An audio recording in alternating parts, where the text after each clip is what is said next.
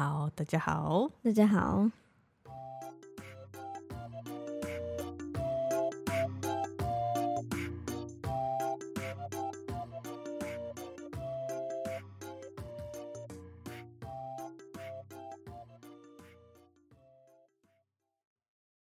今天是我们这一季的倒数第二集，自己设定的。嗯，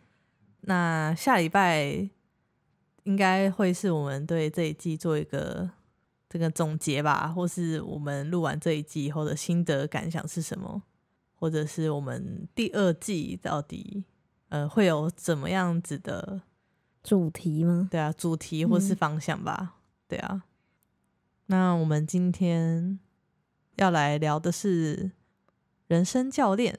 的 life coach，就是因为我我就是要来聊这集之前，我有再回去看一下我之前那个教练的那个 IG 啊，那现在好像改叫灵魂教练了。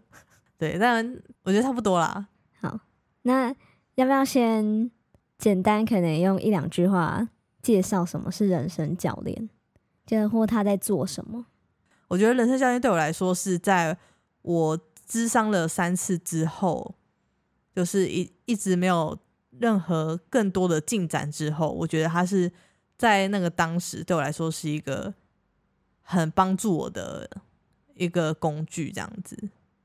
那你一开始是怎么接触到人生教练的？呃，我觉得就像上礼拜我嗯在谈智商和我提到嘛，就是其实在智商后期，因为 TFT 的关系。就是我略略知道了有有关教练这个这个角色，所以我在想说，哎，这样我觉得我智商好像谈我过去经验都有瓶颈了，会不会其实我应该去对于我的未来去设定一些新的展望或是目标，可以去突破一些事情吧？对，因为那时候我已经离职了嘛，所以就变成说我可能就是要去找一些比较是私人教练这种东西。但我那时候真的是不知道为什么我会去搜寻，我其实怎么搜寻到就是我现在那个教练，我已经忘记，或是我的那个关键字是什么，我我应该就是打一些教练之类的，但我其实没有找很久，就刚好找到那个文章，就是我后来那个教练写的一个部落格这样子，呃，就是我觉得他的可能文字叙述啊，就是他那那一篇好应该是在谈何谓人生教练。跟他就是大概为什么要做这件事情的一些理由，这样子，我就觉得呃，他的文字的呈现吧，就对我来说，我我会觉得，哎，我觉得这个人好像是蛮值得信赖的，就是我觉得他文字的温度，他或者他的用字这样子，所以我很快就去找到他的个人页面，然后那时候我觉得是蛮，呃，有点像是说让我可以马上决定是他的，蛮关键的是，因为他那时候其实是。有开放让你免费三十分钟的线上一对一的面谈，那我觉得这个面谈主要也是来帮助彼此核对，说，哎，就是我的期待跟我对于人生教练的认识是什么，跟他这边可以提供的服务，或是觉得可以帮助我的地方有哪些，就是我觉得是一个彼此讨论跟核对的一个会谈这样子。其实他那时候线上一打开，我一看到这个人，就是他给你的感觉就觉得蛮稳定，然后就不会觉得有什么锐利感。就因为我觉得有时候你去外面，就是可能看到过很多那种，不管是任何顾问啊，或是一些教师，就是他可能就是会有种那种专业的锐利感，就会让你觉得哦，就是好像会有点距离。可是我觉得我那时候。一开始看到他，感觉是很像，就是哎，我的两个朋友的大姐姐这样子，对。然后我觉得在他谈话过程中，他也是让我说更多，而不是他一直讲。他也是蛮想了解，哎，那我目前生活上遇到的那个难题到底是什么？对。那你生活上遇到的难题是什么？那个难题就是，我觉得我智商就是到一个瓶颈啊，就是。我觉得很多事情我都知道了，可是我不知道为什么我我就是那个情绪一直，不管是那个焦虑感，或是那个恐惧感，或是那个我觉得好像人生很没有希望，然后我觉得很无助的那个窒息感吧，就是我之前是曾经是原本在可能那种家乐福等我朋友上厕所，然后我就突然那时候情绪不知道为什么一出来我就开始很恐慌，然后我就觉得我必须要离开这里，然后我就赶快走出去那个环境，就赶快到户外，然后边走路边调整呼吸，这样子让自己冷静下来。对，然后但我自己最常可能。在家里没办法，就是在家有时候你自己一个人在房间，你常常想事情，想就是一直往那个很负面的地方想的时候，你也是会突然觉得就是会很恐慌，有点呼吸不过来，你就真的是必须赶快快速变化一个环境，或者是赶快去找到一些其他的东西转移你的注意力，这样子就是这个情绪很难受，因为根本就没办法好好思考，没办法好好做事，没办法好好工作，或是做任何的事情。你看智商也看了整整三次嘛，然后就我真的知道很多事情了，可是我不晓得为什么，我觉得这个焦虑恐慌感还是没有办法稳定下来吧？对，或是我到底要怎么去转念？你看我做了那么多练习，我看了那么多书，我为什么还是我不会说没有进展，而是我觉得就是。就好像就是剩下那个最核心、最核心的那个东西，就我不知道是什么，但是我一直好像一直被这个东西引发这样子的感受，然后你就是想哭啊，然后你又没办法控制，就是大家说的所谓的那个忧郁症也好吧，或是那个焦虑症也好，对啊，其实我觉得那时候就是像之前讲的嘛，那时候其实可能是需要靠药物介入，或是可能需要更多的。其他介入，但其实我没有选择那么做，就是生活好像没有也没有一个重心，或是一个很安全的地方，因为还是觉得自己是一个人呐，就是就可能因为上礼拜就是其实有提到我小时候的那样的，就是姐姐跟妈妈一直不断的回来又离开的经验嘛，所以我自己对于跟一个人建立很亲密关系这件事情。我是会感到不安全的。我觉得那个跟你很亲密的人一直不断的离开你的这个体感，就是太痛苦，你知道吗？我觉得包含可能你后来上台北之后的那个同学经验也不是很好，对啊，所以你就觉得好像更加证明这件事情就是哦，真的不能跟任何人建立太好的关系，因为当他讨厌你或是。离开你的时候，你又要去承受那个很痛苦、很痛苦的感受。这样，我自己对我自己的定义啊，我我就不要管其他理论好了。就我觉得我这个人一共有四层，就是当然最外层那一层就是一般第一次见面陌生人，或是整个对外面的互动的那个社会化的那个自己吧，这是最外层的。就包含跟左邻右舍啊，跟商店的店员的这种很表层的那个自己，然后再往那一层就是朋友层。但我觉得这个朋友层也是真的是跟我比较好的朋友啊，到现在就可能大学同学，就是到现在也十多年那几个人这样子，或是一些可能之前工作后还有在联系的同事。第三层比较是可能是伴侣。因为我觉得我好像每一任的伴侣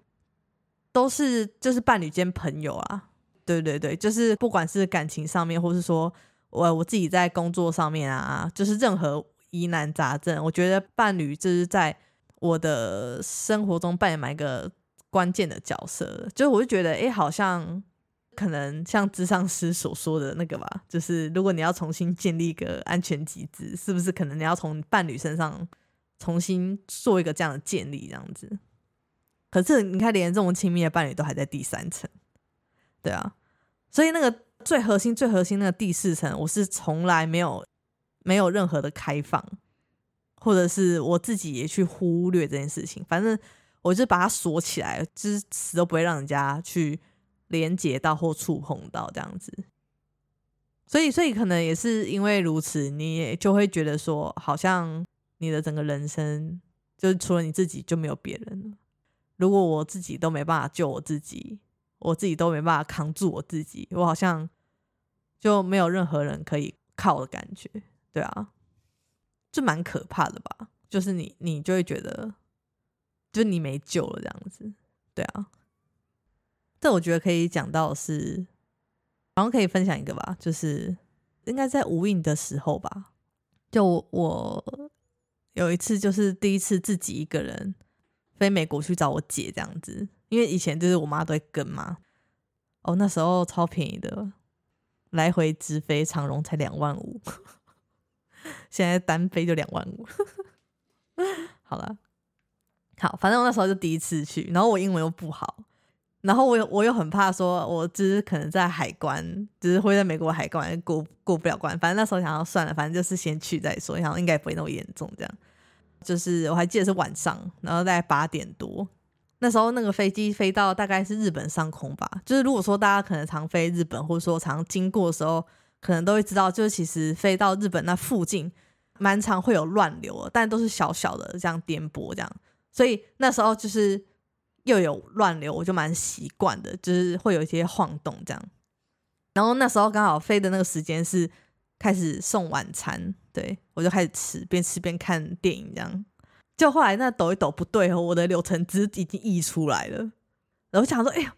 我真的第一次就是乱流抖到饮料洒出来这样子。然后在看到饮料洒出来的那一瞬间，飞机就广播，类似可能就说，哎，就请大家现在先系好安全带，回到座位的时候，飞机就往下掉，然后我们所有人的餐全部都往上飞，就打到天花板，然后再掉下来。飞机开始非常大力的上下晃动，这样子。反正我那时候就想说：“我靠，不会吧？我我真的要挂在这边了吗？我人生就终止在这边了吗？”然后还看一部那么难看的电影。哎，我觉得那时候很很妙的是，因为我那时候真的觉得自己要挂，你知道吗？可是大家不都常说什么哦，什么平死前你会有什么人生跑马灯？没有哎，我也没有什么人生跑马灯。我那时候是先觉得很干，然后我也没有什么好像舍不得，就我没有说我舍不得谁，对。但我觉得那时候有一个很清楚的知道说，我不想要在这边就结束，就我还好像还没有玩够，我还有很多地方还没去，我就要在这边就停止了嘛，这样子就是在那个瞬间，我想到的只有这件事情。然后后来因为抖很大力嘛，我觉得飞机很酷的是。因为其实我飞机上是有婴儿或小孩的，都没有人哭诶，就是只有在飞机就是垂直往下掉那一瞬间，大家尖叫了一下，然后后来大家就是冷静的抖动，我想那抖超大力哦，然后我的餐又从上空再掉回你的桌子，掉回我的桌子，但我的排骨不见了。然后我我刚好是坐飞机的中间的位置，然后我旁边是空位，在旁边是一个美国男生，这样他看起来超 chill 的，他就很冷静的在抖这样子，然后我就突然觉得，哎，好像突然觉得安心呢，就是想说，哎，好像大家都蛮冷静的，我想说，那应该好像好像不太会有事情这样子，对对对对，但是后来反正就是飞机有有回稳啊，对，回稳之后。应该才过，我觉得不到一分钟，飞机又开始抖了，然后大家都默默把餐盘放在地上，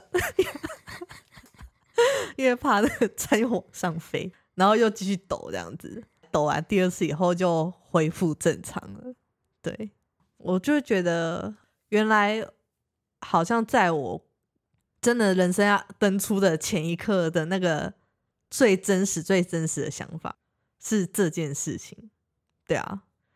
所以我觉得为什么后来我好像遇到很多很多像这样子情绪上面很痛苦的，我觉得为什么我好像还是有办法稍微撑过来，就是因为有这样子的，就是会觉得说，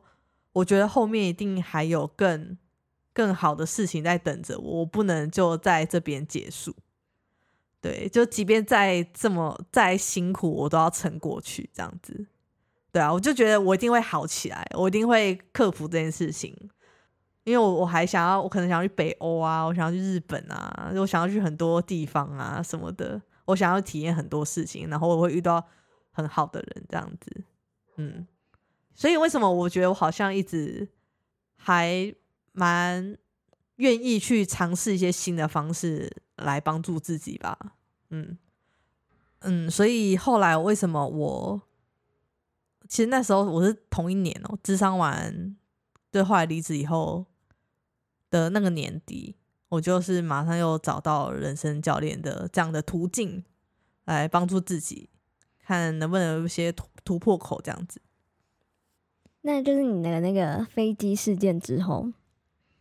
你还觉得你需要人生教育吗？就感觉好像，嗯，你已经就是有不同的心态吗？或者是有一个不同的，就对于人生的态度？我觉得他那一个飞机事件比较帮助我的是，其实我是想要做更多事，或是体验更多的东西。我我觉得这个世界很美，很有趣，我想要去。看更多这样子，只是因为这样子的可能情绪的议题一直困扰着我，让我觉得哇，就是每天生活都好痛苦哦。所以我觉得在那个事件之后，就可能把他们分开来了吧。痛苦归痛苦，可是我对人生的期待还是有那个期待在，就是把他们分开来看，所以。每当我真的快有点快要撑不过去的时候，我就会突然想到我那次的经验，对，就觉得哦，干不行不行，对我就撑过去这样子。我觉得那个转变应该是这样吧。那那那一次的线上谈话，后来怎么决定要怎么决定要开始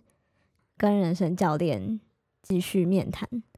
我其实，在。当时那个三十分钟谈话，我我其实就决定我要马上开始，因为我记得我后来好像有问他说：“哎，你是怎么开始做这样子人生教练的？那你原本是做什么工作之类的吧？”我记得我那时候好像问他这个，然后他说他原原本是一个跨国企业的一个行销主管，我就有点吓到，就是哎，他其实原本是在一个我自己或者说很多人。去想象中的那个所谓的人生胜利组吧，就他是可能是台大毕业的，然后他做到一个很不错的公司，然后还有去过新加坡工作，然后又做了跨国企业的这样子的角色，听起来就是一个哎，好像就是所谓的成功人士的样子这样，但他最后在经历了这一切之后，却选择要来做。所谓的人生教练或灵魂教练这个角色，我就觉得说，哎，所以我以前在追寻的，就是我觉得我想要让人家认为我是一个成功的人，我是好的展现的那个目标，他最后还是回到了一个，就是我自己也很重视的所谓的比较是身心这一块吧，那样子的所谓的胜利的人生中，我们看到都是你的能力啊。你的语言啊，你的所任何任何的，不管是硬实力或软实力，你的技能、你的知识、你的专业，然后人的人际沟通技巧，或者是你的创意、你的美感，就是大家都在讨论这些东西。可是很少人来讨论说，就是哎，他的情商很好。就是组织里面、公司里面，大家都讨论。绩效嘛，利益嘛，毛利嘛，但是就很少人会看重人的本质这件事情。所以后来为什么我会去 TOT，就是这样这个原因嘛。我就觉得天呐，居然有一个组织真的长这样。因为以前我一直都是那样的人，然后就是比较异类这样子。因为大家当然都追求追求卓越嘛，就是 对啊。这对我来说是一个，哎，会不会其实好像自己有一些某一些价值观，好像就觉得，哎，好像我在这里可以找到一些真的符合我自己的成功法则，这样好像也可以找到一些我想要找的东西。虽然我还不知道那个是什么，但我就觉得我好像可以在这里找到。对，所以后来就啊，真的是赚多少花多少。反正就放手一搏嘛，我也没有退路啊，我也只能往前，就决定要去试试看这样子。那后面第一次是怎么开始的？好，第一次那时候是，我记得他那时候是有说我可以是线上的或者是实体的，但我那时候忘记为什么第一次我们是约户外，就约在花博公园这样子，想说可以进行一次户外的体验。然后第一次应该主要是先去设定设定目标吧，再更理清现现况，然后想要解决问题是什么。然后这一次整个教练课结束之后，我想要达到的目标是什么？这样子，我觉得蛮特别，是他会用透过冥想，大家所谓的静心冥想的方式来引导。就是我觉得所谓的静心冥想，其实是。让你的思绪专注在现在此时此刻这个当下，不要去对于过去的事情有太多的情绪或者恐惧，或是对未来有太多的担忧。就是你的思绪一直会飘来飘去嘛。可是当你回到当下此时此刻的时候，你的情绪是平的，嗯，就是你不会对现在在冥想的自己有任何的感觉。因为现在没有任何的事情会引起你任何的情绪嘛，因为你可能就是坐在一个地方这样，就是这些事情都是很中性的，它没有任何的意义。其实有时候我自己有时候在洗澡，突然突然有点情绪焦虑的时候，我一直在看那个洗发乳后面的成分表示，我就读它，因为它没有任何意义嘛，它就是一个成分，对，所以你的思绪就会回到那个当下。好。我跟他的第一次的会谈的时候，我们就是在公园做这样子的一次的冥想的练习。那当然，他会有一些他自己的引导的方式和一些用词用语。我我觉得，就是当你可能给自己这样子的一个半小时，你就不要管过去发生什么事情，我也不要对未来有什么焦虑，就给自己这一点五个小时。所以他在带我做这样子的引导的时候。跟着教练讲的话，想象，哎，就是他可能会请你去想象现在在什么时候，或者现在在什么样的情境，那你看到什么样的画面等等，对，就是他有一个这样的技巧啊。所以他跟智商到底有什么不一样？就是我觉得在智商的过程中啊，因为还是因为你还是会思考，你还是在对谈，所以我觉得可能想要回应智商师的时候。很理性逻辑的那个自己，去说出了一些答案。就是我觉得，哎，这我觉得我想要把这个答案，就是经过一些装饰，我好像这样讲比较好，比较棒。我甚至其实，在智商过程中，我还想要取悦我的智商师，哎，就是我想要让智商师觉得，哎，我好像进步很多，哎，我这个人其实是很好的超有事。但我觉得，就是在教练。冥想的引导，就是因为你不用对任何人嘛，你就是在那个案件过程中去一直去想象，哎，所以那个是什么感觉？所以我看到的那个画面是什么？然后这个画面里面的什么东西又带给我什么样子的意义或感受？教练其实有前提，就是说他不会给你太多时间想，他就要你现在马上讲出你的感觉和答案，所以你不会有太多后续的理性的论事。他就是大家所谓讲的那个潜意识，那个你很潜意识的自己的真正的感受和想法跟解答这样子。其实很多答案其实都在你心中，老实说。但我觉得就是透过这样子的引导方式，他可以把它浮出来这样子。我觉得这是在我自己第一堂课的时候，这样的有一个蛮蛮深刻的感受吧，或者是那样子的，我觉得那个差异在。嗯，那你想要？透过教练达到目标是什么？就我觉得我真的花太多时间在焦虑跟忧郁了。我花很多很多时间在一直在解决这件事情，都没有办法好好的去享受。呃，我甚至连去超市逛个街，买个东西，我都一直在想一些让我很焦虑的事情，就是啊，我今天哪边做不好，然后明天又怎么样？我连逛街我都没办法好好逛街，你知道吗？因为我不允许自己松懈下来，每时每刻我都一直在鞭策自己、督促自己，要一直不断不断的进步成长。我从来都没有放松过，对啊，但我没有办法控制，就是我现在没有我没有达到的目标，我没有成就的那个样子，都是因为。我现在没有一直在鞭策自己，一直没有让自己一直长成长这样子，反正很辛苦啦。所以你的目标有点是要好好的活在当下，是吗？对，就是不要再被这些东西捆绑住了，然后希望可以真的好好享受人生这样子。对啊，那你觉得第一次结束之后有什么样的收获吗？反正当时教练就是其实也也有点惊讶，说你的画面怎么那么清楚？这样子就是很很细节。对，可能是因为我小时候反正不就自己一个人在外婆家嘛，我就常常自己一个人在玩扮家家酒。只是因为我们那时候以前开餐厅嘛，然后没客人的时候，我就自己拿卫生纸放在水里当鱼丸汤，然后那边一人扮演多角，就是我我现在站在这边的时候我是老板，然后再站到另外一边我就变客人，然后在那边互动，然后那边煮鱼丸汤干嘛？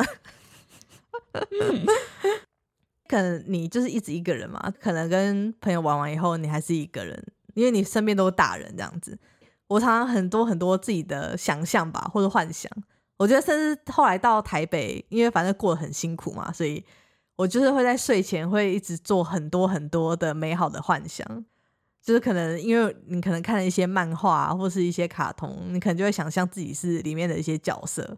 然后让自己好过一点。你好像就是可以成为那个群体之中那个很厉害的那个救世主的角色。对我就反正我超爱幻想的，所以所以可能因为这样，我在静心的时候可以去想象那个画面，好像又更清晰。对啊，大概这样分享给大家，谢谢。所以就是第一次结束之后就觉得有一个很清楚的画面，所以就觉得对未来人生充满希望。这样，那在后面的这些呃会谈当中，有没有你最令你印象深刻的？但我没没有办法每一堂课都太细的分享，因为这是教练的设计的一些机密，这样子。我可能可以分享其中一个我觉得很印象深刻的，或者是说，我觉得在这一整趟的教练的过程中，我觉得一个很大的的突破口吧，就是我记得有一次是教练要带我画生命线，对，你要分享一下什么是生命线吗？T O T 很常画，嗯，生命线有点像是就是，反正就是回顾，就是自己人生过去到现在的这个时间点，呃，发生的事件，根据就可能你会比较，不管是有印象深刻的事件，去落点它的，它之于你人生的高低峰，你的感觉是很好的，那它就会画在高点的位置。那这个事件对你来讲，可能是一个。很难过、很伤心或很打击的事情，那他就会在低点的位置，相对那个高点，最后他就会呃把它连起来，就可以看出说，哎，你从过去到现在的人生，你的生命的轴线的高低起伏到底长什么样子？大概是我过去画过的生命线的那个概念了。嗯，对啊，所以我当时就听到，哎，我我这一次要来画这个生命线的时候，我想说，哦。我了解自己的生命都不知道几百万次了，就是任何的高点低点我都了若指掌。反正我对我我对自己的了解和认识，我的最低点就已经是小时候当时被排挤的那段期间嘛。我觉得那个就是我人生最黑暗、最黑暗的事。感觉很多低点，就听完整 整个，就是整个 podcast 可能会觉得哇，好多低点，就是不能再更低了。对，再低就下去了。嗯，所以最低点是小时候。宜兰到台北，然后在学校被排挤的那个，对，然后哦被或者被妈妈排挤的，嗯嗯嗯，对的那个历程啊。因为我觉得当时是因为你还小，所以你会觉得自己好像没有其他的方法啦。对啊，对啊，所以我觉得那时候真的是对我来说是最最低最低的这样子。但为什么后来就是你不是在公关公司无印或荒野或 TFT 的这些挫折？你觉得没有比小时候更低是吗？因为我还是有找到拯救自己的方式啊，就是其实我觉得看智商，他的确是有帮助我在那段期间跨过去，这样子，就是有有一个人协助你这样。但因为小时候你就靠自己啊，我也是靠自己去变换一些人格，对啊，呃，反正那时候要画的时候就是一样嘛。呃，教练就一样先带我进行一段静心冥想的历程，他用这样子的方式去引导我回顾整个人生，这样子就不是用你的理智和意识去回想这样子。对，然后我蛮印象深刻的是那时候，反正就一样是，因为其实冥想你都是闭着眼睛去专心的去想象这样子。然后他那时候是用回溯法，就是说好现在的你，然后回到哎去年的你，什么时期的你，因为他知道我每一份工作的历程嘛，然后再回到大学、高中这样子一直往回推，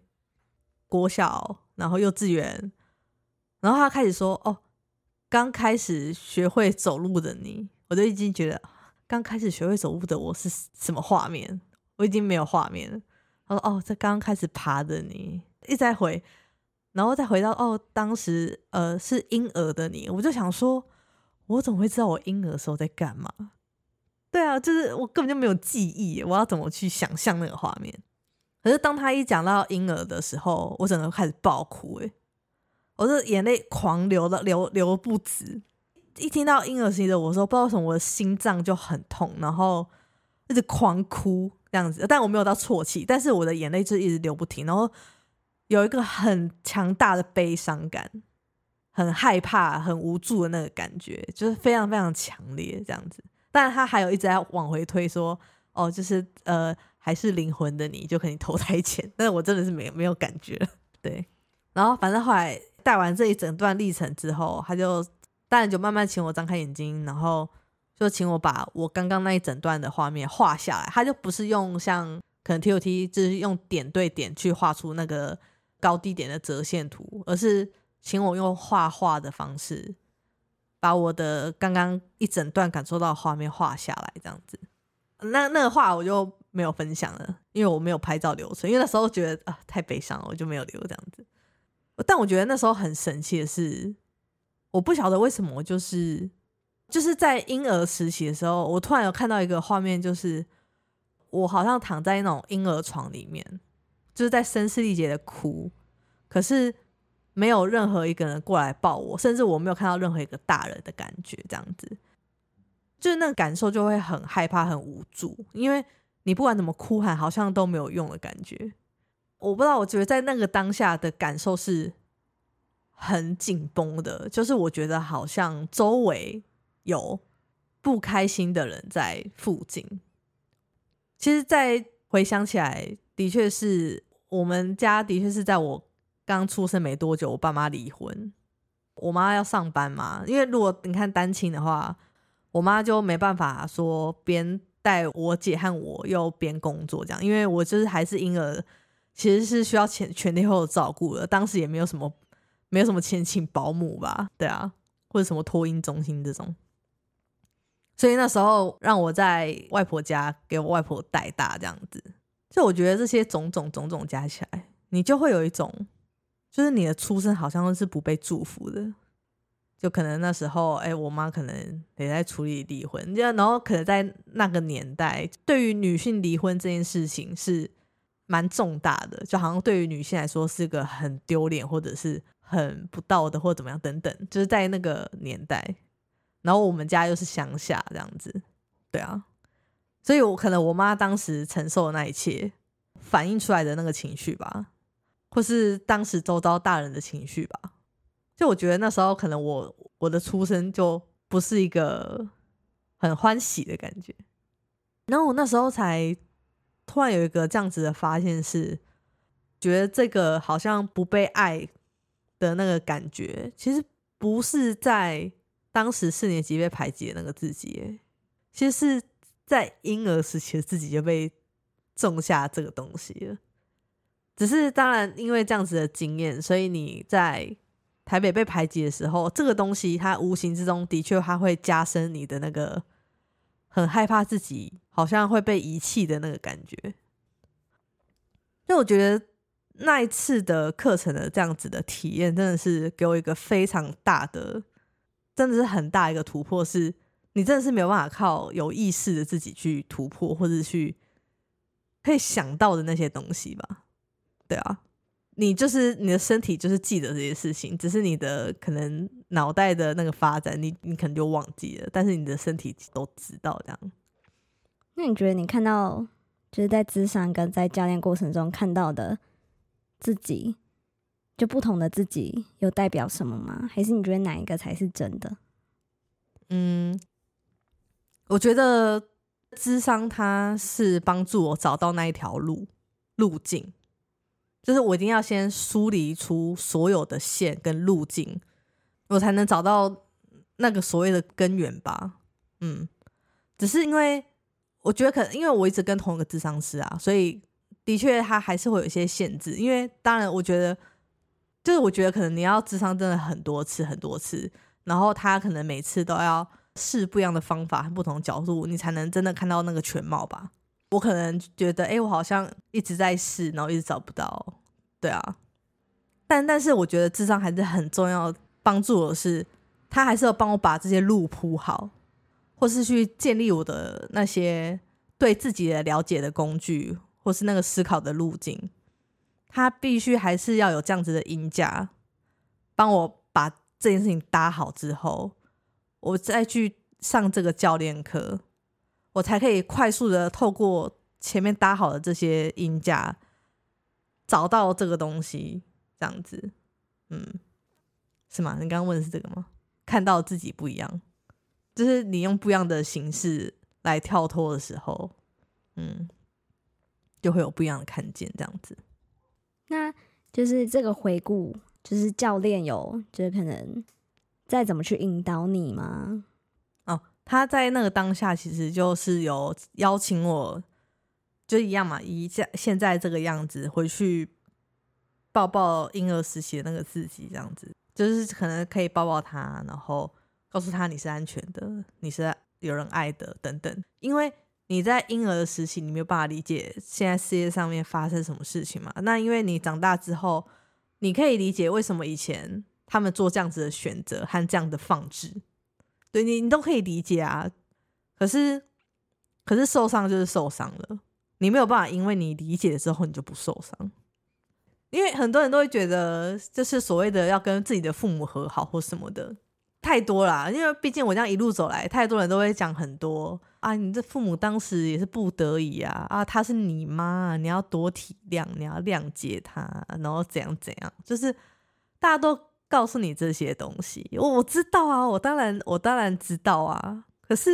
当时那个受伤自己就就还是真的啊，就是我没有办法，因为我理解了之后，我对于那些过去发生过的事情。就会一笔勾销吧，对啊，就你自己走到现在，就是你对于这个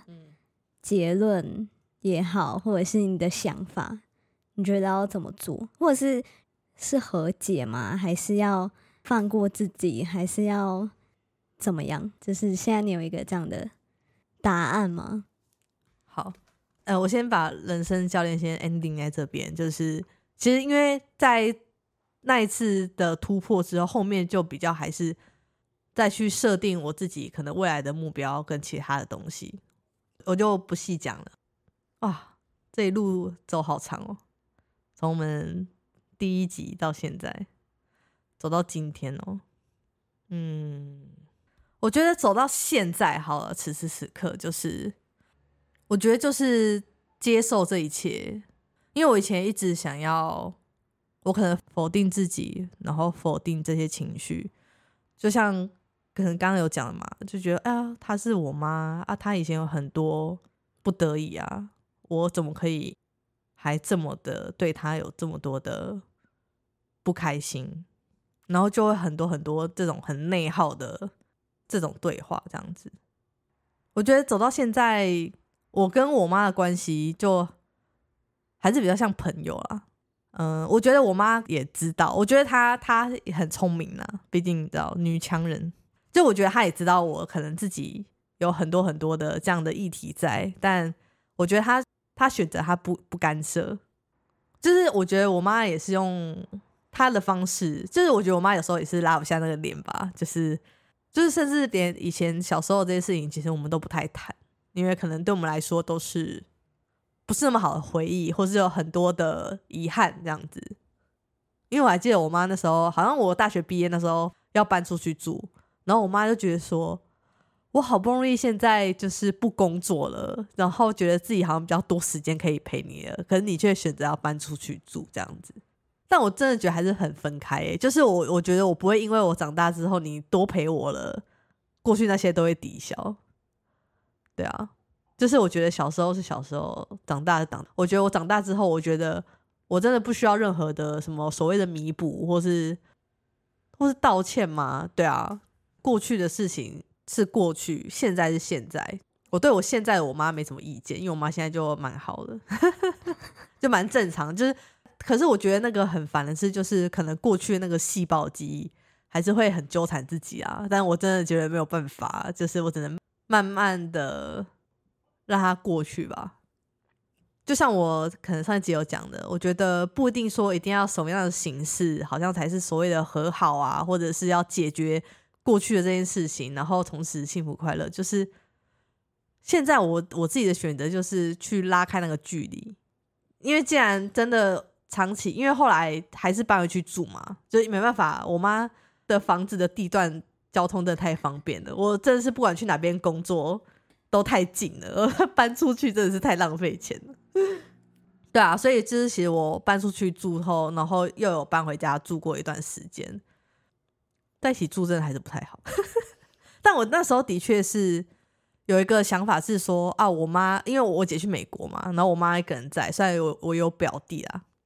但我那时候也会有一种愧疚感，是说啊，我妈这样一个人会不会没人陪啊，或者怎么样？就是有一种还是有一种那个孝顺的道德约束，可是你又不开心，你又跟他一起住，又蛮辛苦的，对啊。但这件事情就是在智商的时候，我要用那个抑制法去解决，就是也要去跟我妈这样子去换位置，然后去感受一下我妈的想法，对啊，反正她就要出去就出去。我觉得到现在应该是说，我觉得一个是，就我把我妈分开来看，就是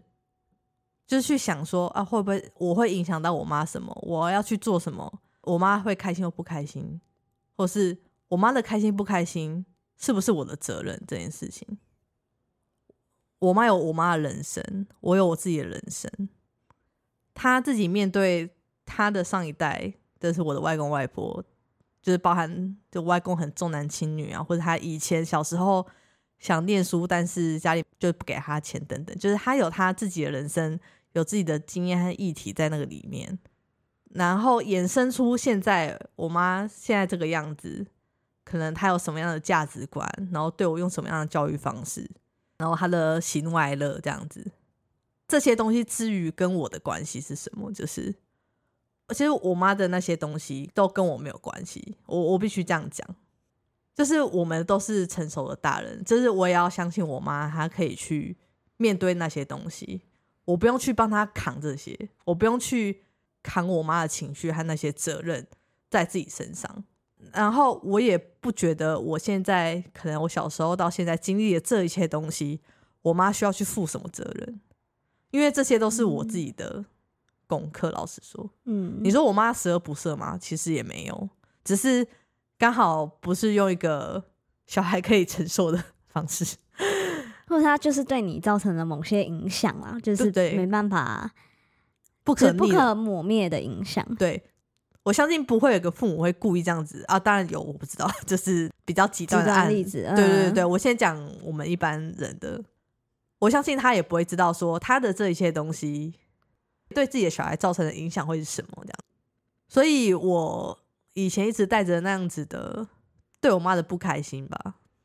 我一直认为的那个恶意，就是我觉得我妈的所谓的那个对我的恶意。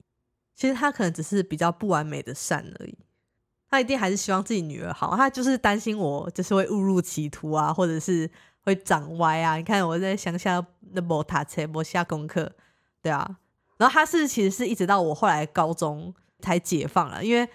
他就觉得啊还好我念高中，所以他后来就没什么管我了。对我高中大学超快乐这样子，当然后来因为工作开始这些议题都浮出台面嘛。然后一直走到现在，从那个跟我妈的关系这样很紧张，然后对我妈的很多的，甚至是那个恨也好，或是那些不理解，然后没有办法原谅，就是这个过程的很多很多的纠缠，就是先怪我妈，后来又怪我自己，然后然后再就不知道要可以怪谁，恨天恨地这样，一直走到现在，就是就是可以把我跟他的事情分开来看，我觉得是对我帮助是蛮大的，对。你觉得帮助是什么？就是那都不是我的错，这样，因为我会觉得，哎，我妈不开心都是我我害的，我妈不幸福都是我害的。对我好像是个多余的人，我拖油瓶，然后然后好像很花我妈的钱，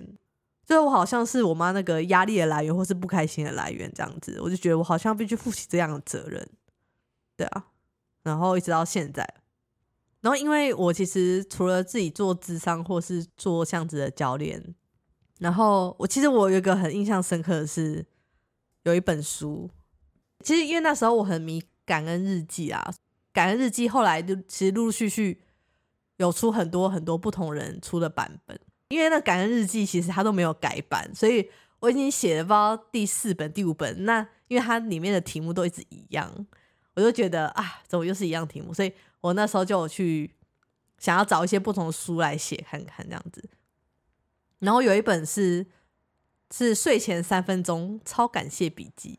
其实它里面的内容跟感恩日记是大同小异的，就是我觉得那个逻辑和那个架构是一样的，但我觉得它后面有一个我觉得很关键的练习，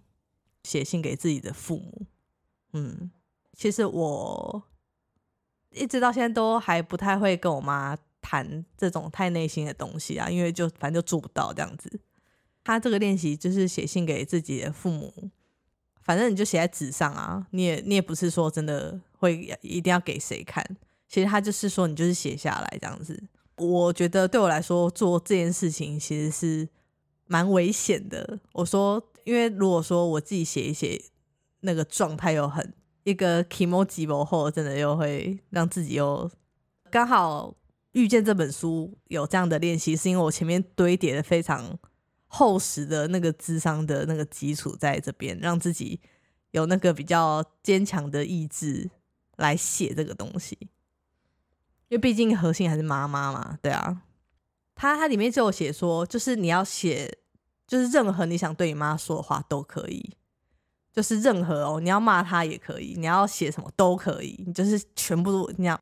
就把你们你想对他的话全部写下来，这样子，对，这个太挖掘很辛苦。其实连我那个智商师朋友都觉得，哦，这个练习真的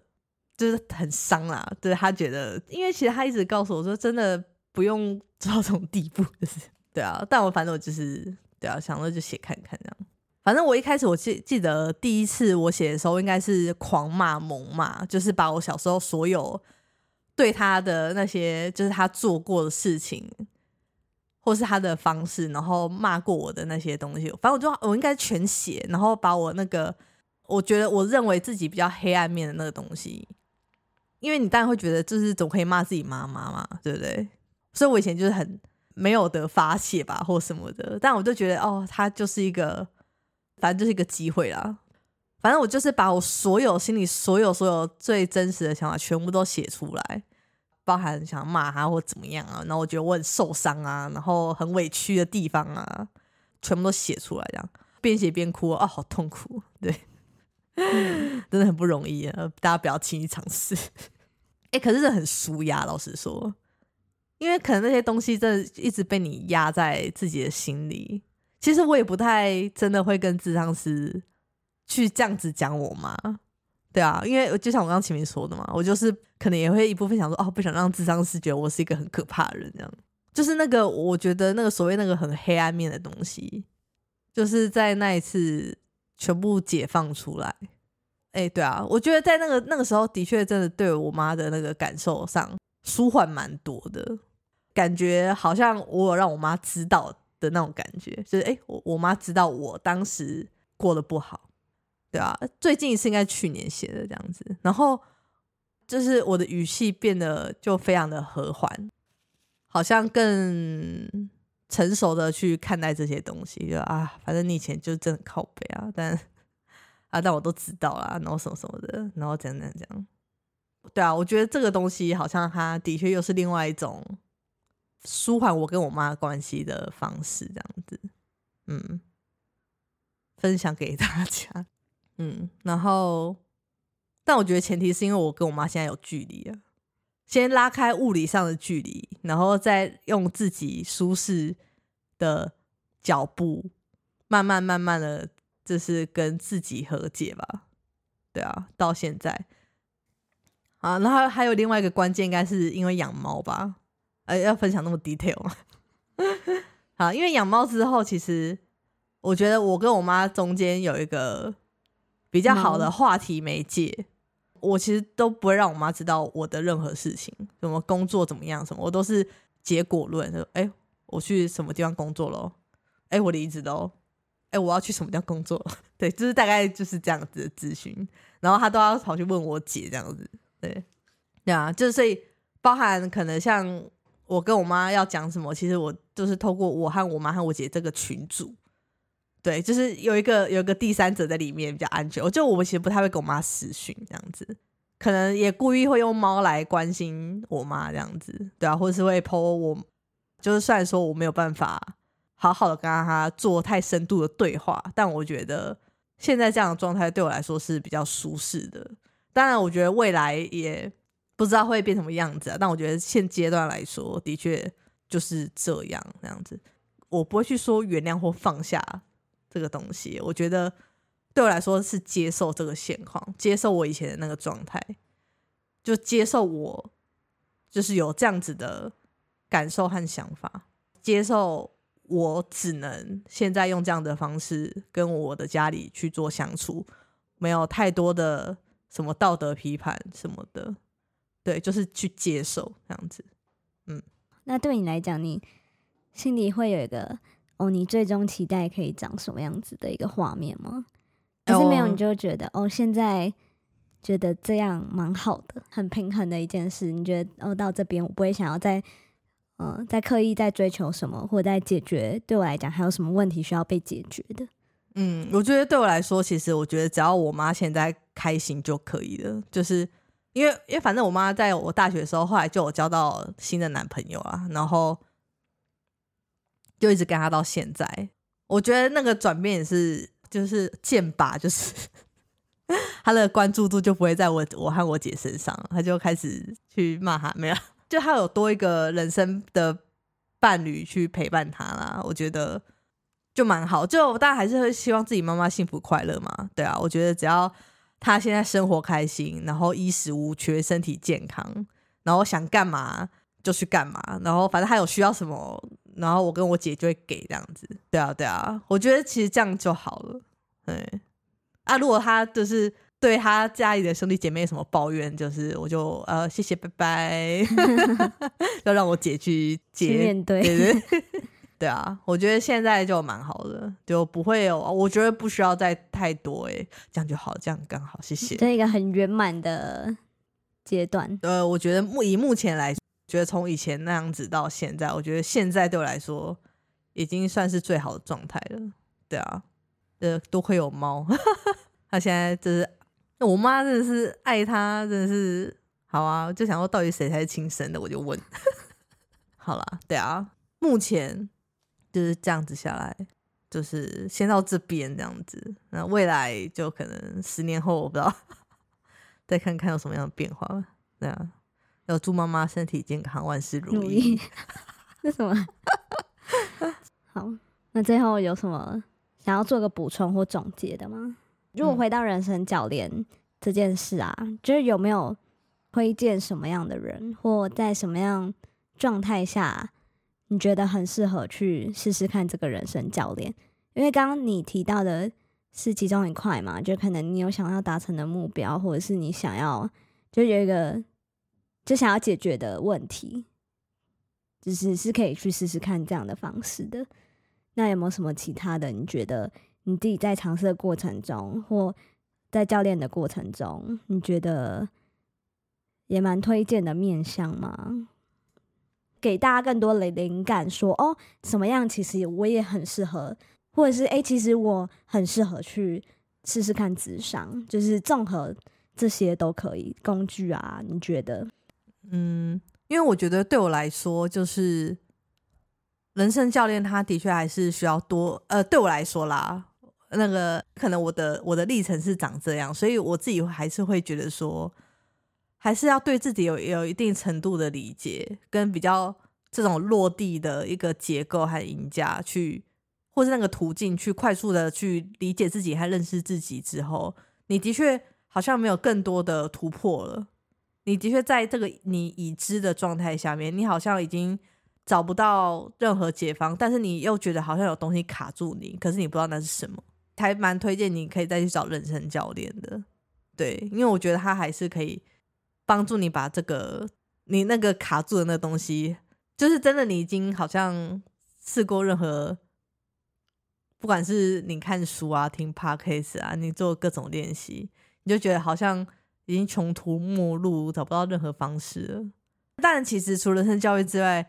这种身心灵的疗愈的方式有很多种啊。但因为就看每个人的选择啦，嗯，因为我觉得人生教练他对我来说是跟智上相对接近，可他又有一些新的方式去引导的。啊，如果说你要直接去人生教练，我觉得也没有不行啊。反正我觉得你就是去跟那个教练，或者说你去看那个教练的。呃，网站啊，或者是他的一些案例分享，就有没有符合你的需求？如果你觉得哎，其实有机会去回应到你的需求或问题，其实你就可以去尝试看看，然后再看这是不是你想要的。对对对对对，大概是这样子。就是我觉得刚好我很幸运啦，有这些看见。当然不是每个人都那么幸运或那么容易，就是每个人的历程真的不一样。但我觉得我自己。